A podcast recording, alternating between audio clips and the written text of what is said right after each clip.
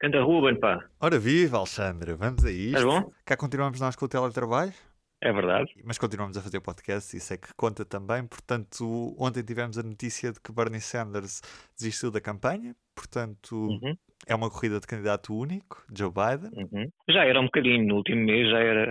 Já, já nem se pode falar sequer em corrida, não é? O que é que vai acontecer a estas eleições primárias, às datas que já estão marcadas, neste contexto atual de coronavírus? Ainda faz sentido haver, eh, haver eh, eleições, visto que muitos Estados estão a cancelá-las por causa deste contexto? Sim, na, na prática os Estados não, não estão a cancelar, estão a, a adiar eh, as eleições e, e, e, na maioria dos casos, mudaram para a votação por correspondência, por correio, em vez de votação presencial.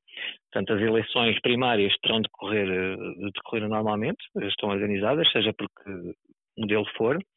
E o próprio Bernie Sanders, quando anunciou a, a desistência da campanha, disse que vai faz questão de permanecer nos boletins de voto em todas as eh, eleições até ao fim do ciclo das primárias, para ter eh, quantos mais delegados ele conseguir conquistar nessas eh, eleições, apesar de já estar certo que, que não vai ter mais delegados do que o Joe Biden, quantos mais delegados ele tiver, mais poder de negociação poderá ter na, na, na, convenção do partido para poder eh, introduzir as suas eh, propostas ou parte das suas propostas no programa político oficial do Partido Democrata. De certa forma, nesta altura, podemos já dizer que Joe Biden vai ser o, o candidato nomeado do, do, Partido Democrata e agora o que, o que Bernie Sanders joga é com a sua influência naquilo que será um futuro, entre aspas, programa de presidência. Exatamente. Foi, foi o que aconteceu também, foi o que aconteceu também em 2016, não é? Como estamos lembrados, ele concorreu também em 2016 às primárias do Partido Democrata, que acabou por perder para Hillary Clinton, mas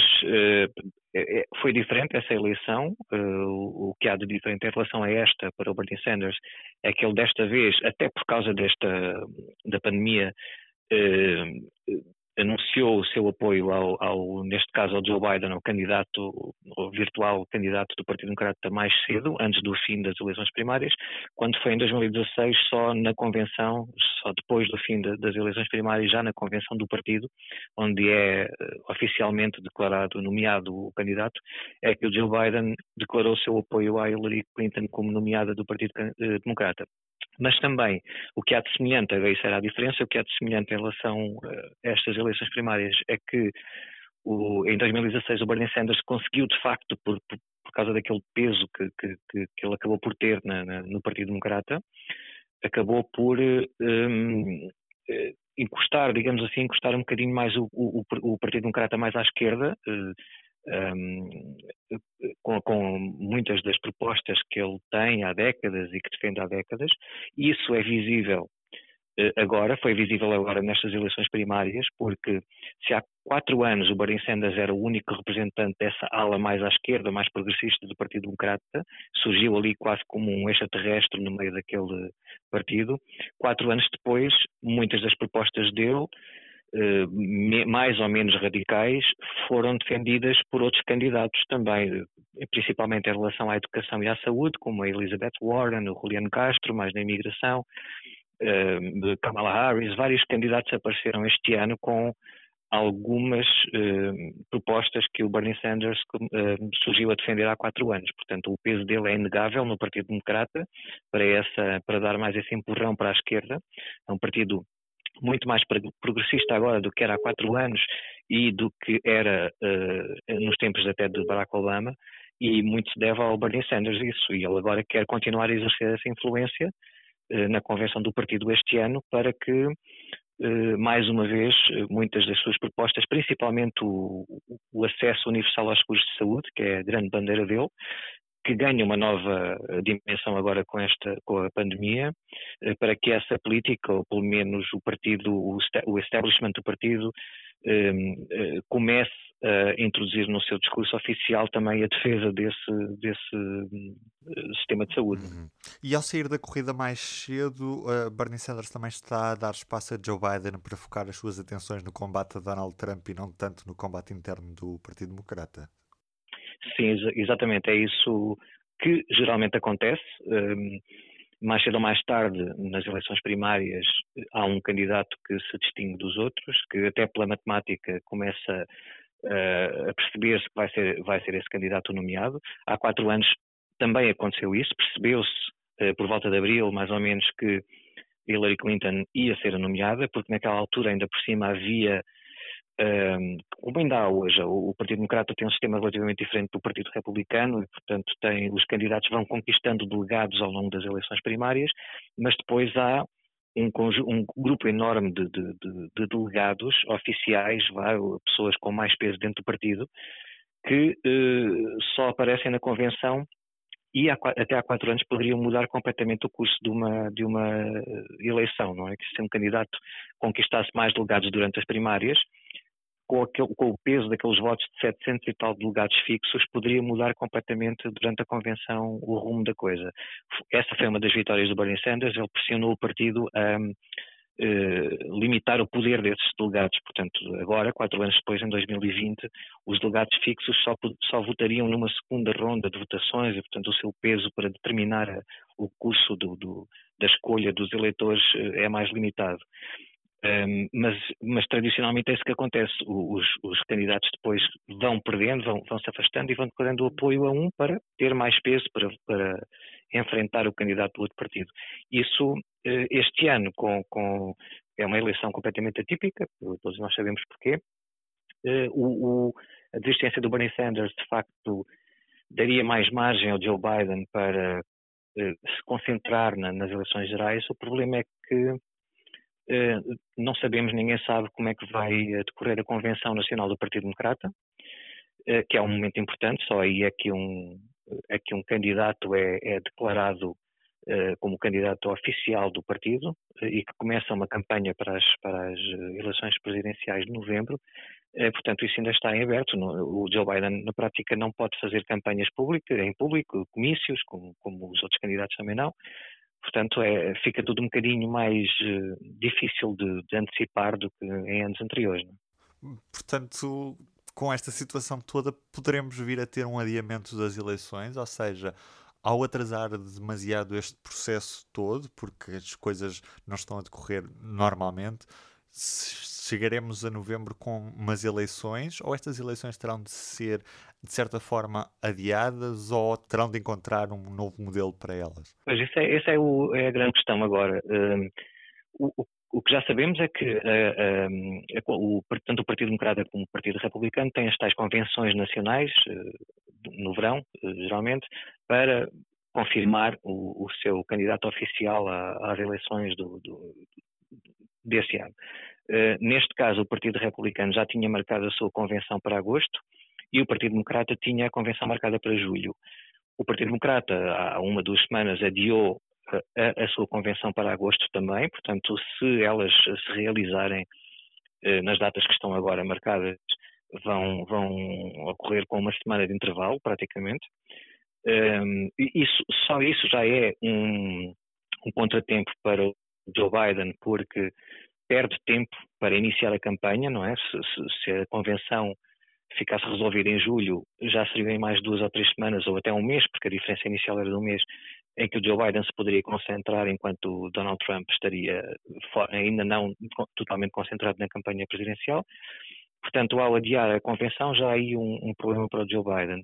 Uh, depois, não sabemos se essas convenções, ou agora, já agora que estamos a falar do Partido Democrata, se vai decorrer mesmo na nova data, se decorrer se vai ser por videoconferência, porque o que acontece geralmente nestas convenções são milhares de pessoas que se juntam ali num pavilhão durante quatro dias seguidos, uma coisa que neste contexto é impossível e ninguém sabe se vai ser possível também em agosto. O que sabemos é que adiar convenções é uma coisa, agora e adiar eleições primárias em cada Estado também é uma coisa, e adiar as eleições gerais para a presidência dos Estados Unidos é, não é impossível, mas é, é extremamente difícil porque a, realização das eleições gerais, ao contrário das eleições primárias em cada Estado, eh, a lei que, que, que define isso é uma lei federal, portanto não, não, não pode ser ida por cada Estado, é, é uma coisa muito mais complicada e depois joga também com a Constituição. Portanto, teria de haver uma alteração à Constituição e teria de haver de ser aprovada uma nova lei para se sobrepor à que está em vigor. Portanto, a que está em vigor já é uma lei do século XIX que marca a data da, das eleições gerais para a primeira terça-feira a seguir à primeira segunda-feira do mês de novembro, uma coisa assim eh, mais relacionada naqueles tempos com, a, com, a, com as dificuldades de deslocações na, na, América do século XIX, para dar para, para ser ali uma, uma, uma data mais, eh, mais a jeito dos agricultores e da, uhum. de, de, de, naquela altura era, era uma vida completamente diferente, como nós sabemos, mas essa lei está em vigor uh, até hoje. Portanto, para se poder adiar as eleições, para se poder realizar numa data diferente que não essa tal uh, terça-feira de novembro, teria de haver um consenso no Congresso entre o Partido Democrata e o Partido Republicano. Acho que quem acompanha a política americana, americana já percebeu há muito tempo que é difícil haver congressos, seja para o que for, consensos, seja para o que for. Então, para o adiamento das eleições, mais difícil é. Para além disso, uh, o, uh, isto não na lei, mas na Constituição, um, o Congresso tem de tomar posse no dia 3 de janeiro do ano seguinte às eleições e um Presidente tem de tomar posse no dia 20 de janeiro. Portanto, isso teria de se mudar a Constituição. Mesmo que se adiasse se conseguisse, se conseguisse haver um consenso para adiar um pouco as eleições, a margem de manobra não era muito grande, porque teria de ser ali novembro, dezembro ou janeiro, porque senão era preciso, em cima de mudar a lei, mudar também a Constituição para permitir que o Congresso pudesse tomar posse depois da data de 3 de janeiro e que um Presidente pudesse tomar posse depois de 20 de janeiro e para mudar a Constituição é, é, muito mais difícil do que mudar a lei, que já é extremamente difícil. Portanto, é, é, muito difícil que isso aconteça. O que pode acontecer, e o Bernie Sanders, já que estávamos a falar dele há pouco, já sugeriu isso, é à semelhança do que tem acontecido com muitos estados agora nas eleições primárias, que nas eleições gerais os eleitores também votem através de correio, por correspondência. Isso levanta todo outro um, todo, uma série de outros problemas mais políticos, eh, porque eh, tendencialmente o Partido Republicano e o Presidente Trump já começou a dizer isso, até nas conferências de imprensa sobre hum, a pandemia, em que se fala de eleições também, não é? Já começou a dizer que hum, não, não é pode haver eh, fraudes na, eleição na, na, votação por correspondência não há estudos que suportem isso os, os, os estudos que há dizem que fraude nas eleições americanas é, tem, é pouco expressiva e eh, na votação por correspondência também. Eh, há poucos casos, mas nunca nada que, que pudesse influenciar o resultado de umas eleições.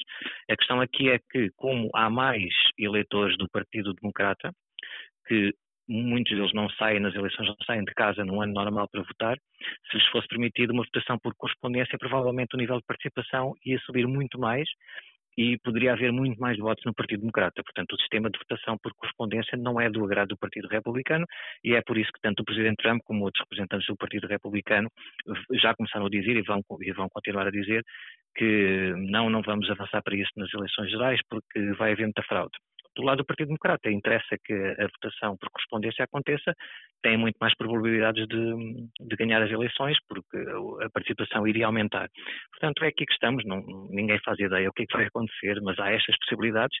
A mais difícil de todas é haver um adiamento das eleições, e porque, como já falámos há pouco, implicaria consensos muito alargados, tanto em termos de, de, de uma, aprovação de uma nova lei como de revisão constitucional. Vivemos também tempos muito excepcionais, uma vez que nas últimas semanas há milhões, e são mesmo milhões de norte-americanos desempregados, novas vítimas deste coronavírus, vítimas indiretas. De que forma é que este disparar do número de desempregados nos Estados Unidos pode vir a afetar uma reeleição de Donald Trump? O Presidente está preocupado com isto? Sim, naturalmente. Eh, eh, estas as questões da economia são sempre, e as que tocam diretamente com os postos de trabalho e com os salários, são sempre muito sensíveis nas eleições americanas, em qualquer país, mas no, tradicionalmente nos Estados Unidos vemos que, os, que, as preocupações com a economia estão sempre lá em cima, no topo das preocupações dos eleitores. A questão é que este é, é por todas as razões e mais alguma, é um ano atípico numa presidência atípica. Portanto, este, um presidente como Donald Trump não, não tem comparação na história moderna dos Estados Unidos. O nível de adesão e de apoio que, que, que a sua base tem uh, não, não é comparável a outros presidentes. Portanto, não sabemos até que ponto é que, mesmo uh, passando mais dificuldades, essa base de apoio uh, pode olhar para esta questão e perceber que não, pronto, não é um, a culpa não é do presidente Trump, ele trouxe-nos até aqui, deu-nos baixou-nos os impostos, deu-nos mais postos de trabalho, a economia está excelente, e depois aconteceu isto, que até foram chineses, se calhar vai-se dizer isso, não é? E, e, a culpa não é do Presidente Trump e nós vamos continuar a votar nele.